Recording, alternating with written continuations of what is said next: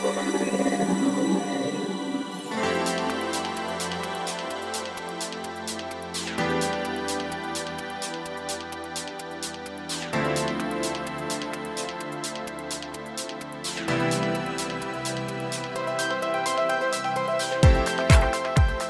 んにちはゆきです。第157回。今週も菊間がの時間がやってまいりました。早川さん今週もよろしくお願いします。よろしくお願いします。暑いですねね、今日は暑いはずだよね。夏真っ盛りうん夏真っ盛りです。ねえ8月ですけれども皆さんが住んでるところはね、セミが鳴いていますでしょうか？何急にいや、なんか地域によっているセミといないセミがいるらしいんだよね。なんか俺今広島が拠点だけどさ、ええ広島にあれいないらしいよ。最近30過ぎるとさ、何言葉出てこないよね、やっぱミンり。ミンゼミ違う日暮らし。あ今最近アラサー仲間っていうのをちょっと,、えーとね消しかけてもう一回言ったけど、かカワセミじゃないなんだっけ？あ 鳥になっちゃう 日暮らし。そうそう、日暮らし。日暮らしいいよね。うん。なんかあれですね。セミの声聞くとやっぱ夏ですえでねもさそれこそまあねプライバシーのあのあれに関わるからだけどまあ某都会の真ん中に住んでるゆきさんとしてはあの辺もいるの？いますよ。います。天野ゆきオフィスの。いるんだセミ。いますよいますいます。木がある限りそこにセミはいるか。うんただあれですね田舎に帰るじゃないですか、うん。そうするとセミのこのボリュームが全然桁違いに違いますね。あそれはそれこそ広島とか。え例えばあの徳島とうんかね。あ徳島か、はい。そうかそうかそううか、んやっぱりね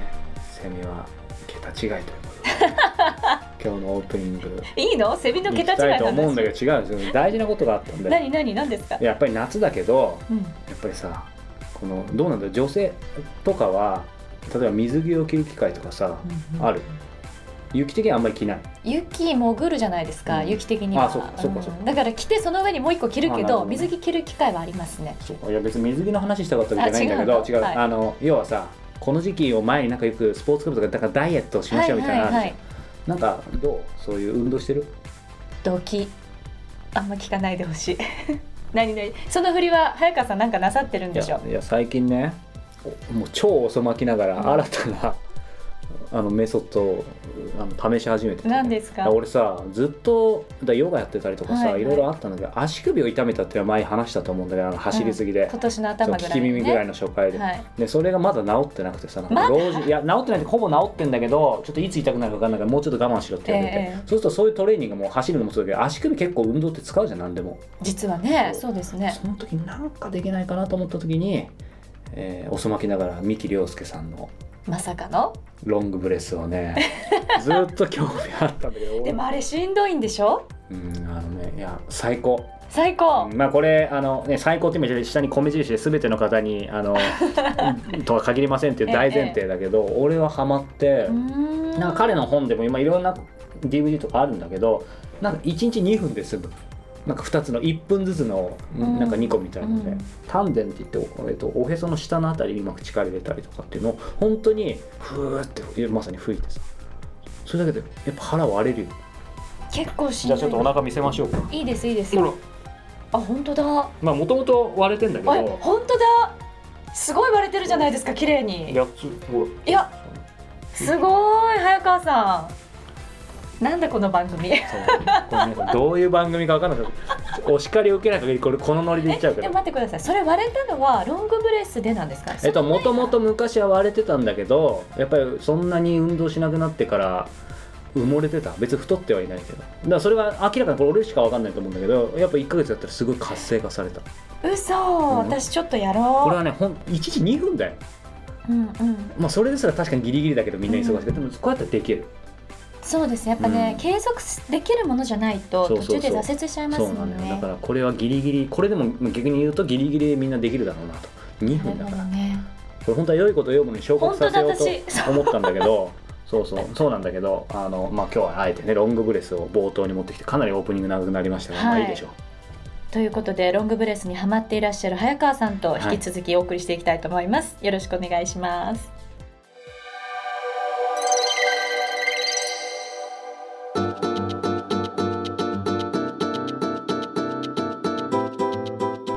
続いては今月の菊間がインタビューです。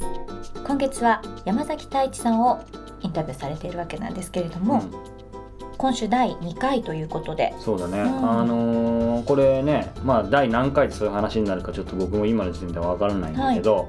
あの先週ねその太一さんのまあその力強い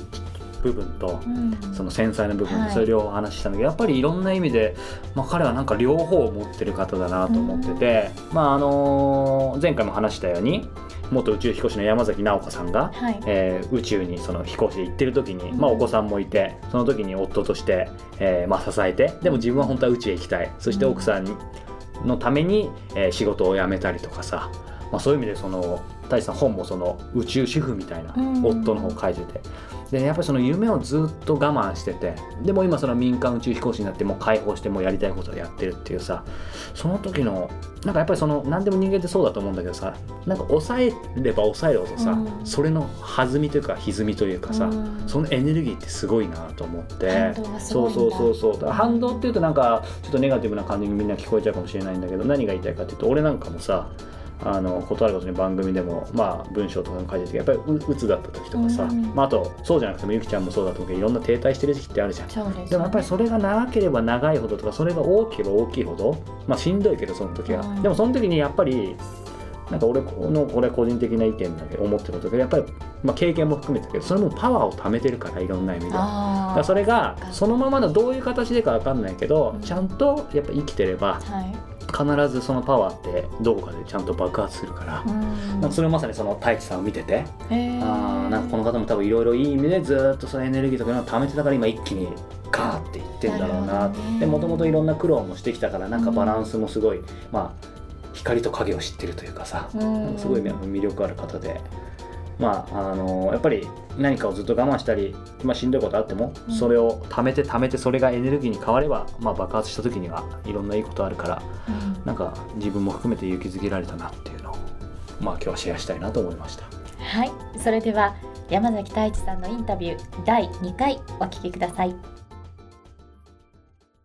今の、えー、と太一さんのお話をお聞きしてて、あのやっぱりどうしても聞きたいのが僕、え。えその北原さんから、はいはい。えー、と太一さん紹介していただいた時に、はい北原さんがそもそもその太一さんの本をうん。空港で読んだ時に、ええ。えーその宇宙家族山崎宇宙主婦日記、うん。読んだ時にすごくもう感動して心打たれて、うん。やっぱりその宇宙飛行士の、えーうん。ご家族を持った、まあ、太一さんのいろんな葛藤だったり、ええ。自分の夢だったり、はい。そういうものをやっぱり感じて太一さんのを感じてまあ北さん涙したって言ってて、うん。で僕も実際読ませていただいて改めてすごいいろいろ感じたことがあるんですけど、はい。あのあの本が出たのが2010年12月だと思うんですけども、はい。やはりその後、ええ。ここまでのうん。だから今日2014年のもうだから3年以上ええ経って今の現在のこの民間宇宙飛行士っていうまでに、はい。まあ、全部を語ったらもう何十時間になると思うんですけどそね。それこそさっきの話だけどターニングポイントとかいろんなことがあって、ええ。今になると思うんですけど、はいはいその人はどういう経緯で今に至ったのかなっていうのが。そうですね。あのーまあ、今北原さんのねお話が出たので、まあ、そこからお話ししますけど、うんやっぱりあの宇宙飛行が終わってスペシャルタルのミッションが終わってですね、で日本に帰ってきた時に、まあ、ずっと宇宙飛行士の夫っていうのを背負いながら、まあか、日本でのあうん。の生活が始まってですね。で、えーもう僕らでははもう終わってもうミッションが終わって一つ役割が終わったなと思ったんだけどやっぱり日本に帰ってくると、まあ、すごく湧き湧き立っててで皆さんからこう、ね、宇宙飛行士と、はい。えーお話がしたいとか、えー公園に来てほしいとかサインが欲しいとうん。か写真撮りたいとか、そういう、まあ、要望がものすごくいっぱいあってね、で、えーもう僕たちはそれを終わらせて次の道に進もうと思ってたんだけどもすごくこうあの自分たちの人生もその後どうやって作っていくかっていうのも全く見えてなかったんですね。でスペースシャトルのそのミッションが終わった時ってあのもう自分たちの財産というかあの貯金とかお金とかも全部そういうのに使い果たしてしまって本当お金もなくて、うん。で僕はあのその当時も会社経営してましたけど仕事がその後あの、まだ軌道に乗ってる状態じゃないんで、どういうふうに生活していくか。で彼女も宇宙飛行士辞めるっていうもう決断してたので、えーその後の仕事どうするかっていうのも決まってなくて、でお金ももう、ね、稼ぎ収入がもうなくなるのが見えてたので、うん。えー住む家ももう借りることができなくて、うん。えー空いてた空き家になってた実家に転がり込んでみたいな、まあ、そういう時期だったんですね。それで、まあ、あの本が出て、で、まあ、ああいう本が出ると普通の人は、えー、と僕はやっぱり宇宙飛行士の夫として見るんですね。でその世界からまあこのままいったら抜け出せないなと思ってたところ、うん、北原さんとまあ出会った時にですね、まあ、自己紹介して北原さんと本当一瞬しかお話できなかったんですね、うん、名刺だけ交換して、はい、で、えー、ただその翌日に北原さんがあの空港で僕の本見つけてくださって、うん、で、えー、北海道にあの公園であの行かれるっていうことで、ね、そうそうでその千歳空港行くまでの間の飛行機の中で読まれて。えー、それですごい感動したということですぐにあの千歳空港降りた瞬間に電話が僕のところにかかってきまして であの大志君あの君の本を今買ってね、読んだんだけど飛行機の中で3回も泣いちゃったよって、もうスチュワーデスさんのにこう、ね、あの大丈夫ですかってあの声かけられるぐらい大泣きして、でもあの本を読んで感動するって、あの素晴らしいことですねみたいなことがあったんだよってこう電話かかってきて。でその時に、えー、北原さんがおっしゃられたのが、うん、あの君はね本当にえー、今まで10年間、あのよく頑張ってきてよく耐えてあの奥さんが宇宙に行くために頑張ってきたねって、うん、でもうあの君の役割は十分終わったからこれからは君が主役になる番だから、うん、君の夢を叶えなさいと、うん、で、えーまあ、その最初に前日に会った時にね「君何やってるの?」って言われた時にあの「いや今もう何もすることがなくてこれからコンビニでアルバイトでもしようと思ってます」ってこういう自己紹介をしたんですね。でも北原さんがその翌日の電話でね「太一君君はもうあのコンビニでねアルバイトなんて今からね始めるんじゃなくてあの君にはやる役割があるから、うん、今まで君が体験してきたことを皆さんに伝えていきなさい、うん、そのために北原さんが僕はね協力してあげるから、えー、頑張ってねって、うん、えー、いうふうに言ってくださって、そこから怒涛のようにその。えー、講演会を紹介してくれたりとかですねテレビに出させていただいたりラジオに出させていただいたり、うん、要はそのあと本を宣伝してくださったりとかしてすごい応援をしてくださって、今でも応援してくださってるんですけどでそういう方って初めて僕お会いしたんですね。みんな山崎直子山崎直子山崎直子に意識がいってしまって、うん、僕本人っていうのを見てくれる人っていうのはいなかったんですね。それこそその本を出してても。出しててもそうですね、えー、どうしても山崎直子の夫っていう位置づけだったので、それでまあ初めて北原さんがそうやって僕自身っていうのを見てくれてそれで僕の夢を叶えること、うん、僕の人生をこれから送りなさいっていうことを言ってくださったので、はい、そこで初めてあそうしていいんだって、あのまあ、初めてお墨付きをもらったというかね、あの理解してくれる人がいるんだっていうのは分かってで一生懸命頑張ろうと思って頑張ってたんですね、でやっぱりでもそうやって自分のことをやろうとしてもまた元の宇宙飛行士の夫の世界にこう戻そうとする人たちもたくさんいっぱいいて、まあ、別に悪気があるわけじゃないと思うんですけど、どうしてもそういう役割だと思ってる人たちがいるとそちらにこう振られてってしまって元に戻っていってしまうっていうことがいっぱいあったんですね。それで、えー、これはもうなんとかその縁を切って、えー、自分のねやりたいことに集中しなければいけないなと思って、そのためには宇宙飛行士の夫をやってるとずっと山崎直子さん山崎直子さんってこう言われてしまうので、ある時決断をして席を抜くっていう決断をしたんですね。それでまあ形上ですねあの紙の上でまずはえー、席を抜いて、うん、で、えー、そうすることによって僕はもうあの山崎直子の夫ではありませんっていうふうにはっきり言えるようになるので、うん、そしてお断りをすることができる、うん、そうしないとどうしてもやっぱり僕も頼まれると断れる 断れない書いてましたね、人なのでどうしても何とかしちゃおうと思ってしまうんですけど、やっぱりそこは明確にね、もうあのそういう関係ではないのでって、えー、言うためにですね、あの一回席を抜いて、で今はそれぞれの道に向かって、えー、進んででると。であとはもう一つはあの彼女の立場と僕の立場っていうのが、うん、あのやはり国の人と民間っていうののあの、ね、対比っていうのもすごくあって、えー、今彼女は宇宙飛行士を、ま、あの退職した後内閣府の、えー、宇宙政策委員という、えーまあ、国家の、まあ、トップ機関にいるんですけども、はい、片や僕は民間ですので、うん、その、まあ、相反する立場のね、はい、えー、人が一緒にいるっていうことは、やっぱりこう公平性とか便宜供与だとかこういろいろ叩かれる要素を多分に含んでるんですね、うん、その状況と。で僕は民間で、えー、要はもう国の宇宙開発を、ね、どんどんどんどんこう民営化していって、っていうことをやろうとしているのに、えー、国の政策がそうじゃないっと、えーやはりそれはやりづらいことになっていくのでね、はいうん。まあ、そういう意味でもやはりこう一回縁を切っておかないといけないというのもありますし、まあ、いろんな要素があって、まあ、今は、うん。あの結果的にあの席を抜いて、うん。もう別々の人生を今送っているという感じですかね。なるほどね、まあ、そういう意味ではあのね僕自分なんかはまあ全然もちろんケース違うんですけどずっと会社にいていろいろ悩んでた時に、うん。なんかもうここで会社辞めたらそこが崖で、はい。人生終わりだと思ってたんですよ、ええ。でも結構ネガティブな要素で、まあ、鬱になったりとか、ええ。まあ、大佐も本人も抱えてましたけど、はい。そういう感じで、えーある意味もう崖を押されて飛び出したみたいな感じだった。でも結果飛んだらはい。意外と羽が生えてて、はいはい。っていうのをすごい感じて、ええ。なんか大佐も今までいろんなターニングポイントいっぱいあったと思うんですけど、ええ。今って、はいうーんまあ、そういう意味でその山崎太一、うん。宇宙飛行士の夫ではなくて山崎太一になって、はい。心の状態というかもちろん日々いろんなことあるでしょうけど、ええ。どういう心境なのかなそこはもう本当に先ほどね羽生えて飛んでるっていうふうにおっしゃられてましたけど、本当そういう感じで自由に飛び回って、自分の思った通りに動けるっていうのはすごくやりがいがあるというかですね、まあ、全部自己責任ですけど、はい。その分自由があるっていうかですね。はい。はい。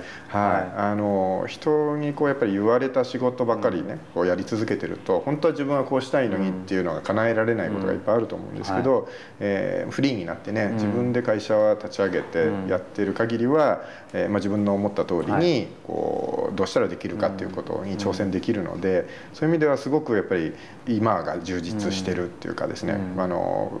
夢がやっぱりいっぱいあって希望がどんどん出てきて、うん。えー楽しいですね。もう夢があの1,000個ぐらい今あるんですけど もう生きてるうちに全部叶えきらないんじゃないかっていうぐらい、で世の中あの夢がなくて困ってる人たちがいっぱいいるって言って、はい。僕の夢を100個ずつぐらいこう分けてあげたいぐらい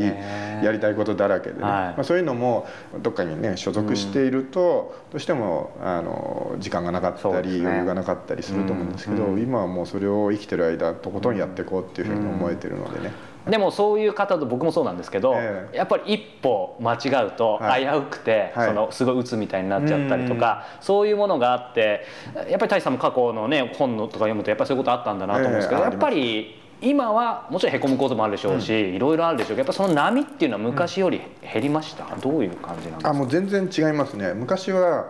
結局なんかその壁にぶつかった時に、その壁を乗り越えるためには一人の力だけではどうしても無理なうん。壁が多かった。んです努力じゃ超えられないも超えられのですよね。ない。まあその例えば法律の問題だとか、あるいは前例がなかったりとか、誰かのその例えば政府のね人のこう許可がないと動けないとか、あるいは会社の上司のこう許可がないとみたいな、そういう要は自分の人生なのに自分のやりたい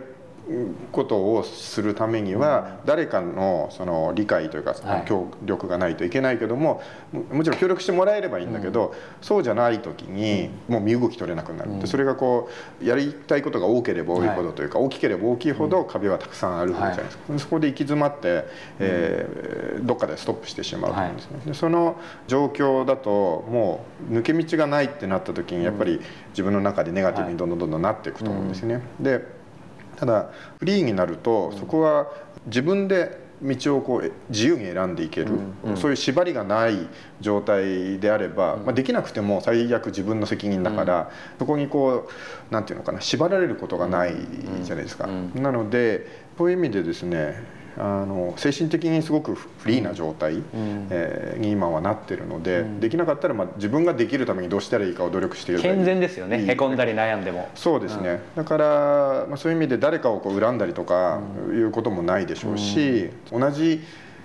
こう行き詰まっても、うん。やっぱりこう感じる感じ方が全然違いますよね。はい。うん。そんな中でね、あのまあ、今この目の前にもあって写真もさっき撮ったんですけど、うんええ。ここにこのバージン・ギャラクティックのこのこれ宇宙船になるんですか？これもそうですね。飛行機じゃないですよね,、えっとね、飛行機と宇宙船がこう合体している状態なんですね。このえ3つ胴体があるんですが、はこの両サイドの胴体が、えー飛行機で、はい。真ん中の胴体の部分が、はい。えー宇宙船になっててこれが合体している状態で、えー飛行機で飛べる一番高いところまでははい。この状態で飛んでいくんですね。それで1万5,000メーターぐらいまで飛んでいくんですけどでそこまで来るともう限界にななるので、うん。そこから、えーこのロケットの真ん中はい。の宇宙船の部分を切り離して、うん。でロケットに点火して真ん中の部分は宇宙に飛んでいくと。でこの両サイドの部分ははい。これつながったままなんですけど、えーこのまんま空港にまた元に戻ってくるといえう戻るんですか？戻ってきます。じゃあパイロットかなんかこっちはこっちでそうです。別々にパイロットがいて。すごい。いやなんかそういうこれ夢のようなものなのかともう現実にはい。そういうものなんですね、そうですねえへーこういう発想っていうのはもうやっぱり相当頭が柔らかくないとあの思い浮かばないと思うんですね、うん。普通ロケットを飛ばすって言ったらどうしても発射台があって縦に飛んでいくみたいなイメージがあるじゃないですか、でもこうやって、えー空中に持っていくことによってそのもう場所を問わない、はい。まあ、空港さえあればどこでも飛ばせられるっていうことで、それだけそのたくさんの人たちをねいろんな場所から飛ばせられますし、またその上空で飛ばすので、要はその安全性とかも考えても、えーね、周りに影響ないところまで飛んでって飛ばすこともできますし、すごくいろんなことを考えた上で効率がいいんですよね。うん。でこういうのをだからなるべくお金をかけないで、はい。その分いっぱいたたくさん飛ばすというとこういう発想になっていくんですけどね。これ逆にこう税金でやろうとすると少しでもたくさんお金をつけて、で 少しでもたくさんの人たちにこう仕事を増やしていくみたいな発想の、ね、側面もあるので、そうなってくるとやっぱりお金はどんどん膨れ上がっていっちゃうので、あのすごいことをしようとすればするほどやっぱりお金がかかるじゃないですか。やっぱりあの民間はそこをこういかに削除してい削減していって、えサービスを良くしていくかっていう発想からまあこうなっていった。でもこれは必ずしもこれが答えではなくて、今宇宙船の会社によってはまたみんな全部違うタイプが用意されててね、もう空港からそのまんまロケットでビューッと宇宙まで飛んでいく宇宙船もありますし、えーまあ、いずれにしてもやっぱりこう効率をよく考えて、えー再利用ができるようにしたりとかしてはい値段をこう下げていくとか、えーまあ、いろいろそれぞれそのいいところ悪いところあるんでしょうけど、えーすごく考えられてますね。今日ね僕実はき一番個人的には聞きたかったのが、ええ。このねバージンギャラクティック、はい。まあ、バージンレコードだったり、ええ。えー飛行機バージンアトランティックでしたっけ、はいといえばまあ知ってる人は知ってると思いますが、ええ。やっぱりそういう発想自体がその創業したリチャード・ブランソンらしいなと思うんですが、やっぱりそのはい。出会いというか、ええまさに今日夢の話にもなると思うので、なんかそのエピソードどうやって太一さんがここまではい。なったのかっていうのその辺のエピソード知りたいなと思そううんですね。先ほどあの話に出てきた北原照久さんがすごく応援してくださってで本当もうあの日本に帰ってきたばかり2010年の頃は、あの本出した頃ですね、はい。えー貯金がもう50万円からもうさらにこう削れてきてもうあと1ヶ月2ヶ月したらはあのお金がなくなっちゃうみたいなところまで来てたんですけど、でそこから一年発起しても気持ちを切り替えて自分で稼いでいこうって思った時にですね、最初はやっぱり、えー皆さんがね協力してくださって、どんどん広がっていったんですけど、だんだんそれがこう回るようになっていって、で1年半ぐらい経った時に気づいてみたら2000万ぐらい貯金が溜まってたんですね。でもうここまで来たら宇宙旅行申し込めると。でうん。当時は実は円高だったんですね。あー。で、えー宇宙旅行のその値段も今は2500万円ぐらいするんですけど、うん。えードルでいうと25万ドルなんですが、当時は20万ドルだったんですね、まあ最近値上がりしたんですけどはい。去年あたりに。でそのまだ値上がりする前で,、でさらに円高だったので僕1500万円ぐらいで申し込めたんですよ。だから1000万円ぐらいもうそ差がれは違いますね。出てしまうんですけど、でも今しかないってもう思ってもう申し込もうと、はい。で日本でこのバージンの宇宙旅行に申し込もうとするとあのクラブツーリズムってはいい。う旅行会社、えーがあるんですけどそこが今代理店になってるんですね、でまあ、最初からずっとそうなんですけど、で、えー最近クラブツーリズム、えースペースツアーズっていうふうにあ子会社化して、はい。あのそちらが代理店になりましたけど、その会社を通して、まあ、あの申し込むことはできるんだけど、えーそれだと普通のお客さんと一緒になってしまって、僕はその、えー宇宙旅行に行こうとするお客さんをえーに対してこうサポートというかサービスができるような、あるいはプロデュースしたりとか、そういったことをやろうと思ってて、あるいはその1回2回旅行で行ってきましたじゃなくて、もうそれを本業として、えー10回100回と、あの何度も宇宙に行って、えーそういう専門会社を作りたいなと思ってるんでそういうまあ立場でね、あの要はお客様よりもこう先に行ってる感をどうしても出したかったんですね、でそのためにどうしたらいいかなって考えた時にそうだと。リチャード・ブランソンのところに行って会長の目の前で契約書にサインをして、それで、えー握手をしながら写真を撮ってもらうことができたらすごいなって思いついたんですね。これ皆さん後でこれもアップしますが、ええ。その写真がもうすでにありますね、そうここに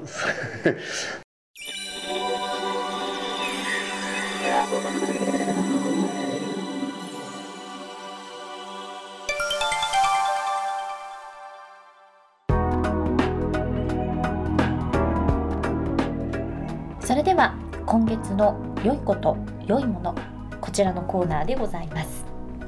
早川さん今月は何を紹介してくださるんですか？今月はね迷いに迷ったんだけど、はい。っていうかいつもあのやっぱ本がさうん。本を紹介するのは結構なんかありがちかなと思ったけど実は一回もしてなくてさ、そうですね。でなんか本だと普通じゃんと思ってちょっと天の弱な俺としては えっと拒んでたんだけど、えあの久々にねえうん。っ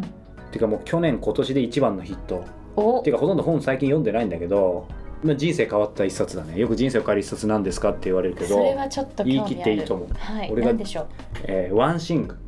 うん。えーもともとねこれ、えーとまあ、外国の本なんだけどそれが訳されて「まあ、 The One Thing」っていう本で、えー、とこれ SB クリエイティブソフトバンククリエイティブっていうものかな、うん、から出てるゲアリー・ケラーさんの本なんだけど、はこれ表紙にね、まあ、一点集中がもたらす驚きの効果、うん。まあ、英語得意なゆきさんとしてこれワンシングっていうのはまあどう訳しますか？なんかただ一つみたいな感じかしら。そうね。まあ一つのことでもういいんだけど、ん。まああの二頭ものは一頭も得ずっていうけどさ、うん。みんなそういう言葉って分かってると思うけどあのよくさ、まあ、結構ビジネスに興味ある人だったら聞いたことあると思うけどその選択と集中っていう言葉うん。あるんだよ。うん。あんま聞かないあやっぱ聞かないんだね。この辺もどこがスタンダードかっていうのはちゃんと聞いといてよかったけどやっぱり何かやるんだったらさ、はい。やみくもにやるんじゃなくてさこの例えばそうだな。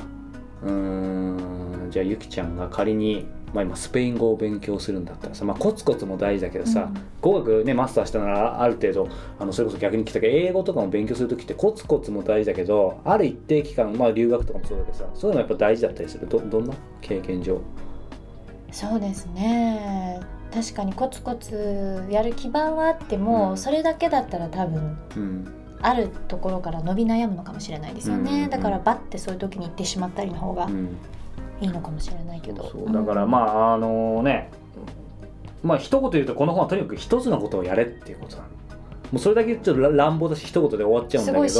そうでもシンプルで、例えばだけど、はい、えー、とみんなさあの To Do リストみたいな仕事とかあるあるやるでしょでいろいろ優先順位とかつけてるけどさ、緊急で重要とかなんかマトリックスとか。俺も実はずっとそれやってたんだけどいつまでたってもふ減んないんだよね。確かに、でね、全部重要な気するじゃん、うん。全部緊急な気するじゃん。で結局なんかいろいろやってるけど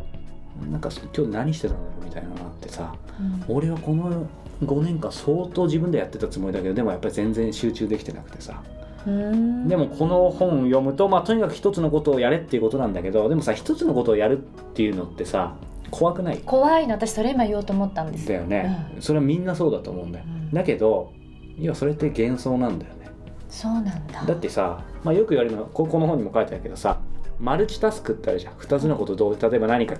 映画を聞きながらメール打つとかさ でもそれってさ、えまあそれはちょっと極論かもしれないけどやっぱ効果的じゃないよね。分散するからさ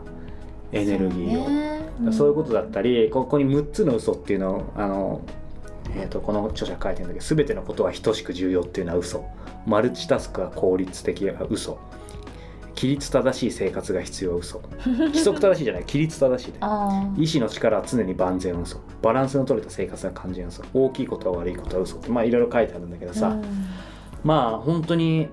怖いんだけどじゃあ逆に言うと突き詰めて考えてるかってこと。例えば ABCD のものが大事だと思った時に、全部大事に見えるけど本当に大事なんてどれっていう話。でこれがねいやすごい面白いのがまさにインタビュアーとしてはもうその質問っていうキーワードが出てきたのがそこはもうインタビュアー妙につけるんだけどそれをじゃあでも何が大事かって分かんないじゃん正直。そうね。一個に絞る。だからみんな困ってるわけでその時に究極の質問があって、まあ、あんまり言い過ぎるとネタバレになるからあれだけど一個だけ紹介したいんだけど、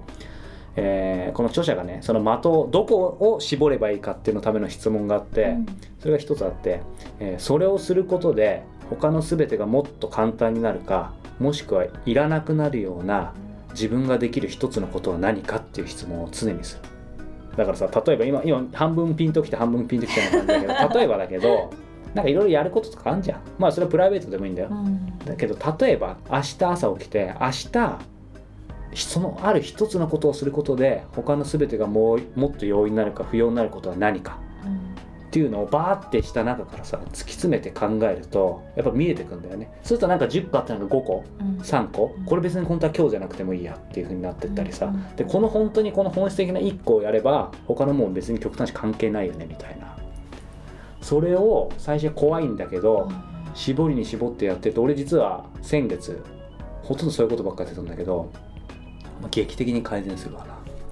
それはビジネスの,、えーその効率性もそうだしまあ利益とかもそうだし、うん。あとは一番大事なのはやっぱ自分の夢というかさ、うん。そのためにじゃあ本当に大事な一つのことって例えば1年のうちでやりたい一つのことは何なのか1ヶ月でやる一つのことは何なのかってさうん。絞っていくとさもうおのずとやることって決まってくるのよ今日でもそこだけを話すとなんかストイックな感じに聞こえるけどこれは手法がちゃんと書いてあるからう、ん。ね、全部言えないのが残念なんだけど本当に素晴らしい本ですねこれ。だからそのさっき言ったねえーそれをすることで他の全てがもっと容易になるか不要になる私ができる一つのことは何かっていうのを、えーいろんなジャンルに使おうって話だねだ例えば、えー自分の普段の日常生活だったり、うん。体の健康だったり私生活だったり人間関係だったりそこでその後に仕事なの。なんか優先順位がさその著者が言ってるのって仕事とか会社は後。その前に自分の精神生活とかさその体の健康。うんだから俺的にその、えー著者が言ってる、まあ、ちょっとなあんまいいだろう7分だと精神生活っていうせ定義はまあいろいろあるんだけど俺的にはやっぱりそこが一番最初にその著者が優先順位上げてんだよ、うん。でそれは俺的にはえー先週かな？先週さ、あのーコスモポリタンでさあのベティさんの時に話して、ベティさんが言ってくれた俺的にはその自分を楽しませ続けることを常にするみたいな。なんかそれを俺はそのメンタル面での一つのワンシングに決めてんだ。そうするとさ必然的にやらないこととかやることとかも出てくるしさ。ね。だからそのためにじゃあ今日何するのか。体の健康もそうだよね。そのためにこれ一つやれば何が違うのか。まあそれがロングブレスなのかちょっと分かんないんだけど。まあでも今ロングブレスかな。っていう感じであの仕事だけじゃなくていろんなことに使えるから、うん。まあ、かなり力入っちゃったんだけどそのくらいあの僕が人生を変えた数冊って、まあ、数冊しかないんだけどこれはこの34年でベストだね。ねえ今年の頭に出たうん。この One。劇的に変わる。うん早川さんにとってはすごく響く一冊だったんですね、はい、これ Kindle でも出てるからあの電子書籍大丈夫な方はそういう感じで iPhone とかでも読めるからおすすめです。ということで本日は良いこと良いもの SB クリエイティブから出ていますギャリー・ケラーさんの One Thing 紹介していただきました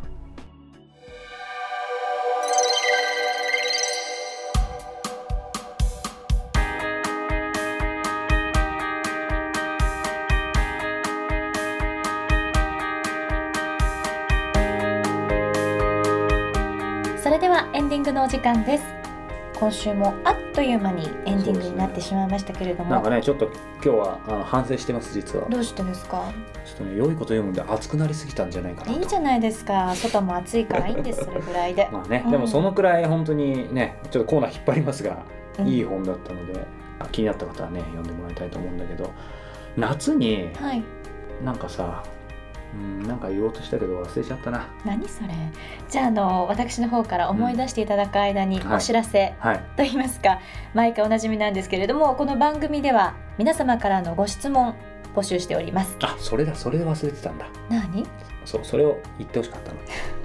ちゃんと仕事してますよ。ははい。い、キクマガのトップページ入っていただきまして、右上の方に質問フォームございますので、そこから早川さんへの質問、もしくは番組へのご感想なんかもね、どしどしお寄せいただければと思っております。採用させていただいた方にはプレゼントも当たりますので、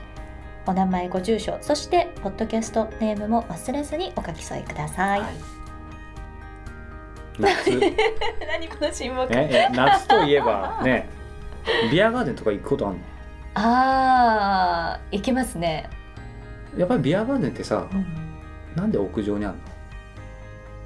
屋上じゃないとできないからか。地熱が熱いのかな。室内